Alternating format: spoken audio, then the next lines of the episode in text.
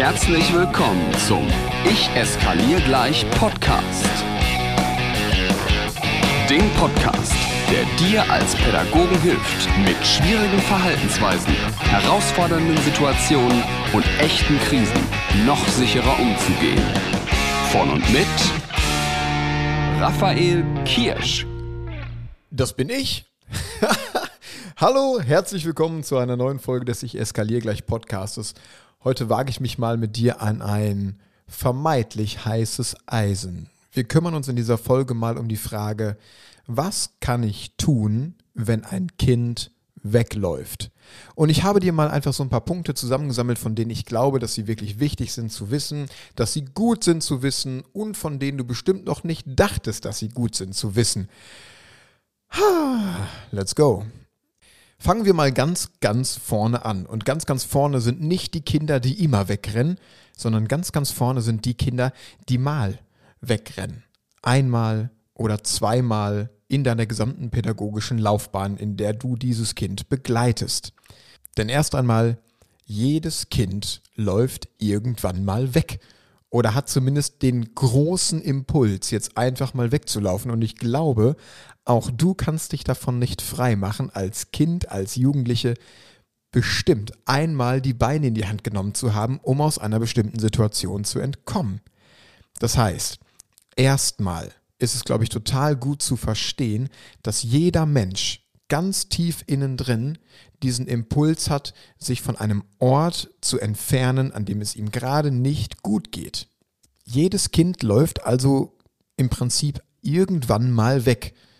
Von zu Hause, aus der Kita, aus der Schule. Und das ist auch gar nicht schlimm. Eigentlich habe ich manchmal eher das Gefühl, mir Sorgen um die Kinder zu machen, die diesen Impuls nie haben. Jetzt gibt es aber Kinder und Jugendliche, das sind ja die, die in meinen Seminaren dann halt wirklich angefragt werden, die häufig weglaufen. Häufig bis regelmäßig, vielleicht sogar täglich, von denen du heute schon weißt, dass es morgen etwas schwieriger werden kann und das Kind dann wahrscheinlich die Beine in die Hand nimmt. Was kannst du bei diesen Kindern tun? Und hier kommt so ein kleiner Katalog, beziehungsweise, nee, eigentlich ist es kein Katalog, denn es gibt keinen Katalog für bestimmte Verhaltensweisen sondern eher so ein paar kleine Ideen, Gedanken, vielleicht ein, zwei Richtlinien. Was kannst du also tun bei Kindern, die häufig wegrennen? Was ich auch hier an dieser Stelle einmal machen möchte, ist mit dir zu schauen, dass auch dieses Verhalten, so wie jedes andere Verhalten, einen guten Grund hat. Also diese Kinder laufen nicht einfach so weg, sondern Kinder, Jugendliche entfernen sich gerade von dem Ort, wo sie sind, wenn sie das Gefühl haben, nichts geht mehr. Das ist keine Alternative, be beziehungsweise dass es keine Alternative gibt, außer jetzt wegzurennen. Das bedeutet nicht, dass du nicht tausend andere Ideen hättest, was dieses Kind an der Stelle tun könnte. Aber dieses Kind empfindet gerade das Gefühl von, ich muss hier weg. Irgendetwas geht nicht mehr. Und wenn dem so ist, wenn es also einen guten Grund gibt, dann würde ich dir gerne die Empfehlung geben, lass uns bitte in allererster Instanz herausfinden, wo dieser Grund ist. Was ist der Grund für dieses Kind, dass es jetzt abhauen muss? Und wie findet man das heraus? Naja, durch Beobachtung. Das heißt, wenn du ein Kind hast, was regelmäßig wegrennt, dann würde ich dir, nachdem ich dir natürlich auch gleich nochmal sage, was du in der akuten Situation gut tun kannst oder auch nicht tun solltest, dann würde ich dir natürlich im Nachgang gerne immer die Empfehlung geben, notiere dir bitte die Situation so detailliert wie möglich. Denn es lohnt sich herauszufinden, ob es nicht irgendwelche strukturellen Dinge gibt, die bei diesem Kind dazu führen, dass es in dem Moment eine kognitive oder emotionale Überforderung empfindet, die dazu führen, jetzt weglaufen zu müssen. Und manchmal sind es wirklich ganz einfache strukturelle Dinge, die sich vielleicht im ersten Moment nicht erschließen. Aber wenn du dieses Kind mal ein, zwei Wochen beobachtest und das dokumentierst, dann stellst du vielleicht fest, ach guck mal, der läuft ja immer weg nach einer Vertretungsstunde oder vor der Doppelstunde Sport oder dieses Mädchen läuft immer weg, wenn ich die Hausaufgaben kontrollieren will. Also das meine ich mit strukturellen Dingen. Das findest du aber manchmal nur raus, wenn du dir die Zeit nimmst, hinterher einmal zu dokumentieren.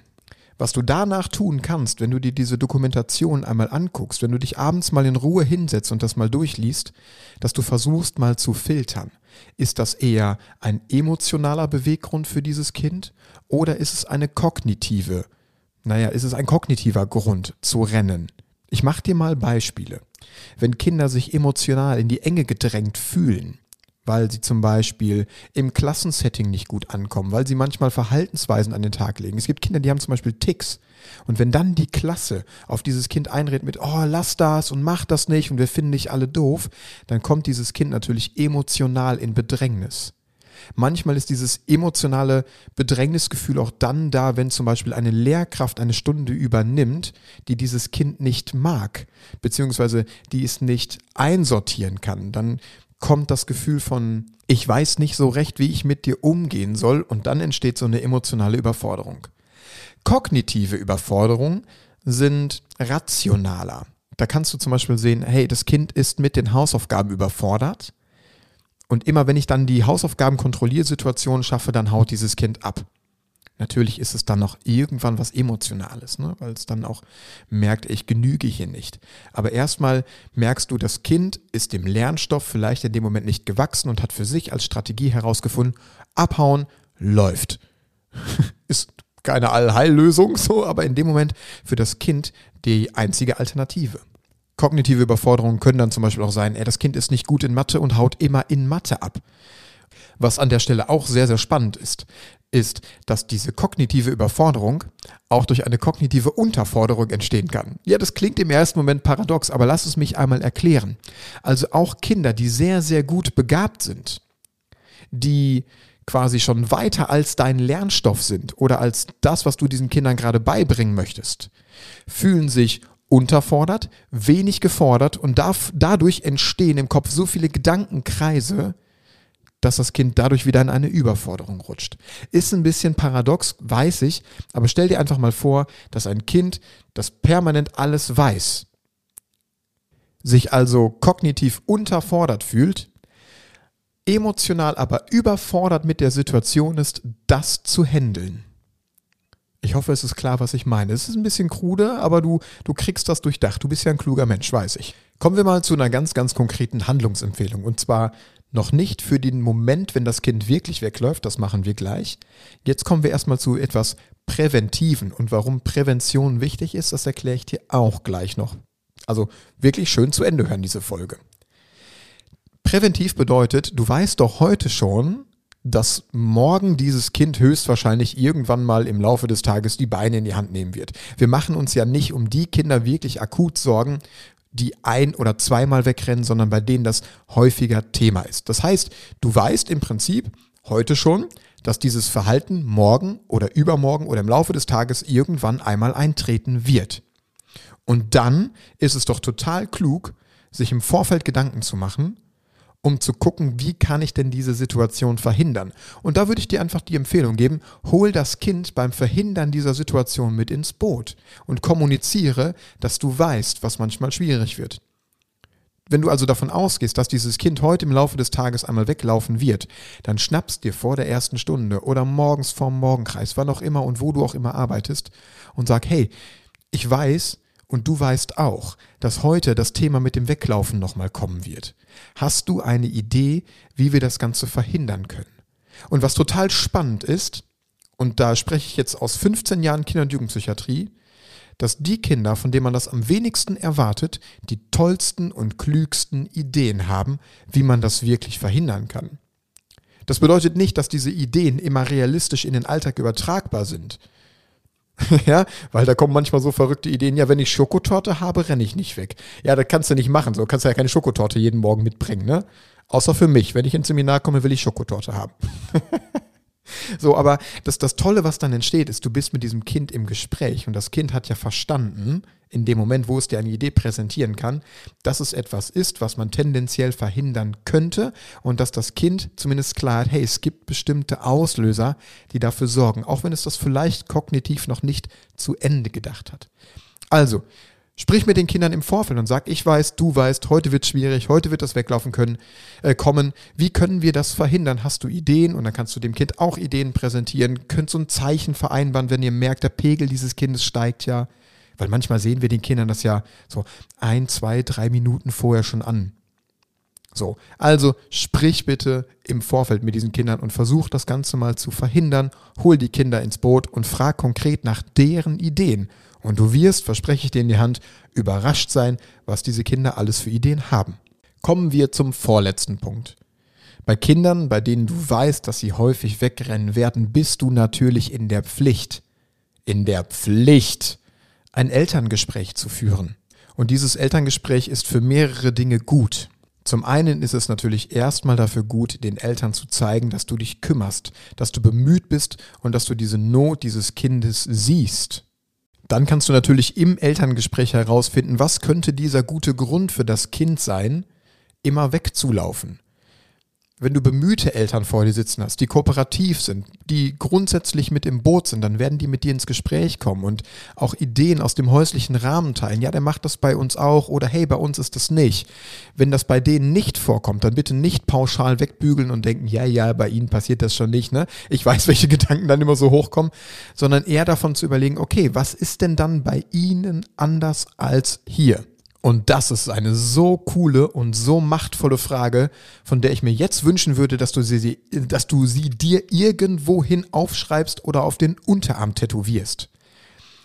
Das ist eine Frage, die habe ich in Kinder- und Jugendpsychiatrie, glaube ich, bestimmt 20.000 Mal Eltern gestellt, weil wir ja immer wieder die Situation hatten, dass es bei uns im geschlossenen Setting oder auch in der psychosomatischen Station manchmal bei Kindern und Jugendlichen deutlich weniger Beschwerden und deutlich weniger schwierige Verhaltensweisen gab als im Elternhaus. Dann kannst du das ja nicht einfach sagen und sagen, ja, hier passiert das nicht, so es muss an ihnen liegen, sondern ich habe die Menschen immer ins Gespräch geholt und in die kognitive Arbeit geschickt mit der Frage, okay, aber haben Sie denn eine Idee, was bei uns anders ist als bei Ihnen?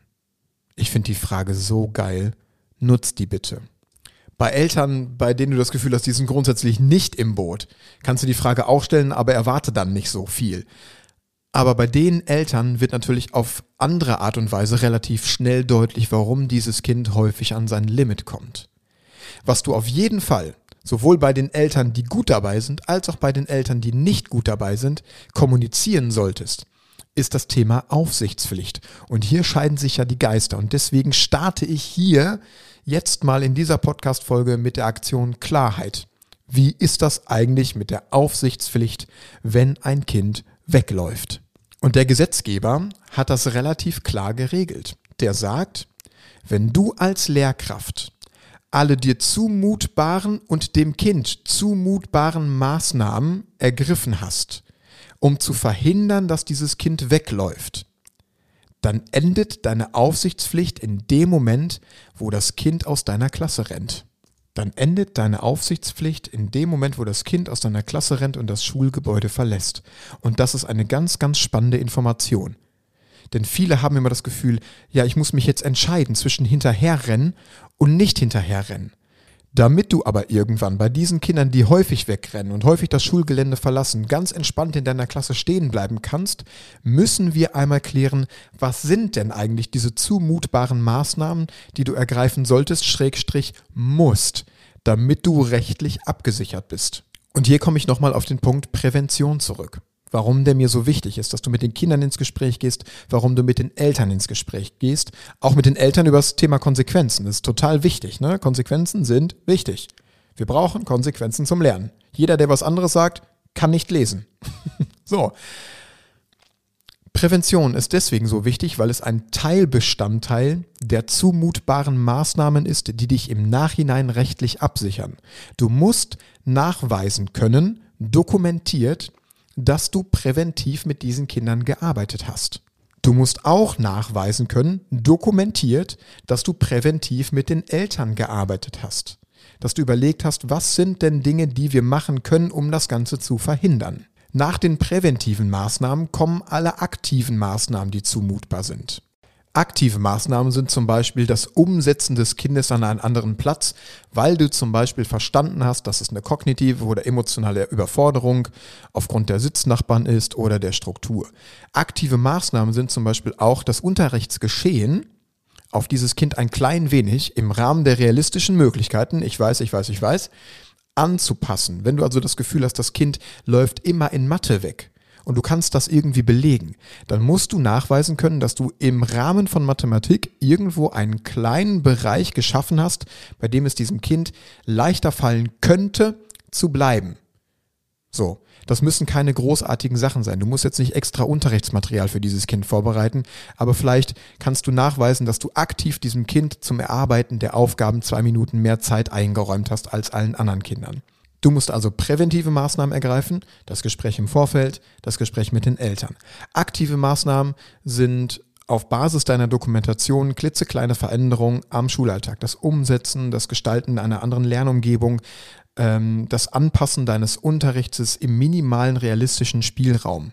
So, soweit wie das irgendwie möglich ist, aber du musst es halt nachweisen können. Dann zählt zu den aktiven Maßnahmen natürlich auch das Vereinbaren und nochmal Klarziehen von Regeln und Konsequenzen, nicht nur mit dem Kind, sondern auch mit dem Elternhaus. Hol das Elternhaus unbedingt mit in die Arbeit. Manchmal müssen die Eltern sogar mehr arbeiten als das Kind und du. Auch die Eltern brauchen einen guten Grund, an diesem Verhalten, was jetzt gerade das Weglaufen ist, arbeiten zu wollen. Wenn du also ein Kind hast, was regelmäßig wegläuft und du das nicht mehr verhindern kannst, dann musst du mit den Eltern vereinbaren, dass die dieses Kind abholen oder dass sie eine gewisse Zeit jeden Morgen vorm Schulgebäude warten. Oder, oder, oder. Auch da müssen Konsequenzen klar sein und Maßnahmen ergriffen worden sein. Aktiv. Wenn du das alles nachweisen kannst, dann kann dir rein rechtlich gesehen nichts mehr passieren, weil du ja weiterhin die Aufsichtspflicht hast, für alle anderen Kinder da zu sein. Jetzt kann man das natürlich ein bisschen dehnen und nicht jeder Alltag ist immer so schwarz und weiß es gibt Kolleginnen und Kollegen, die sagen dann in dem Moment in der Nachbarklasse Bescheid und sagen, hast mal kurz einen Blick auf meine Klasse, dann gehst du zum Sekretariat und zum Hausmeister und sagst, rufen Sie mal bitte die Eltern an und dann ist gut. Was ich aber nur in den seltensten Fällen tun würde, ist hinterherrennen. Es gibt für mich nur eine einzige, einen einzigen wirklichen guten Grund, hinterher zu rennen.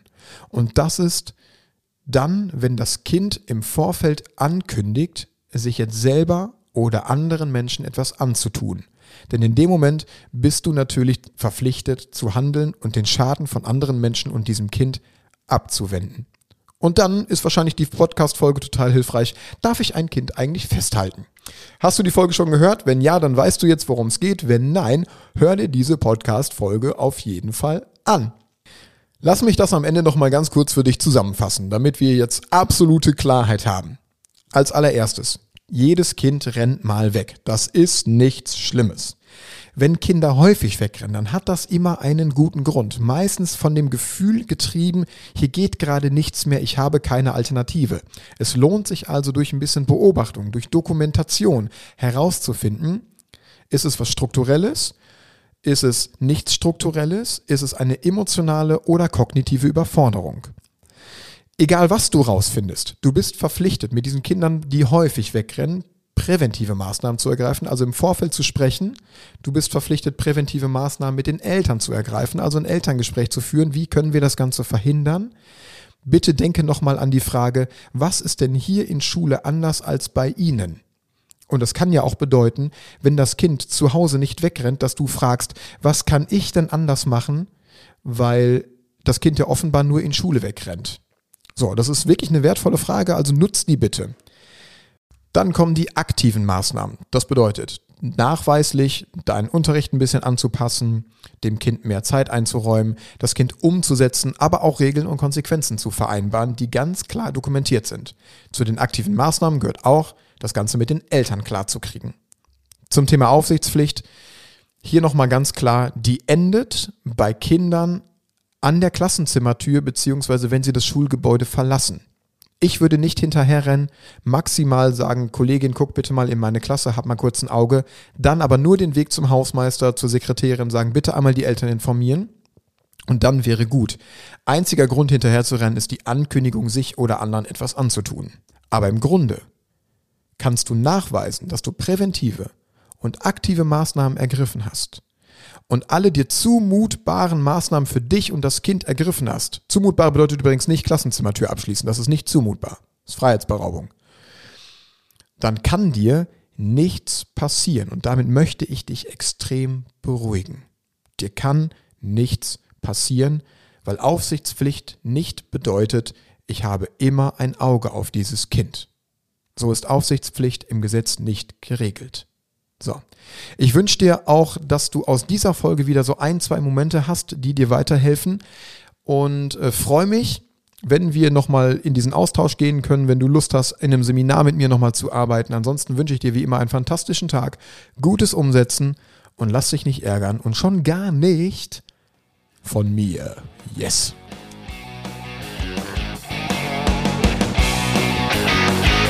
Noch mehr Impulse und alle Informationen zu Seminaren und Workshops findest du auf Instagram und auf raphaelkirsch.com.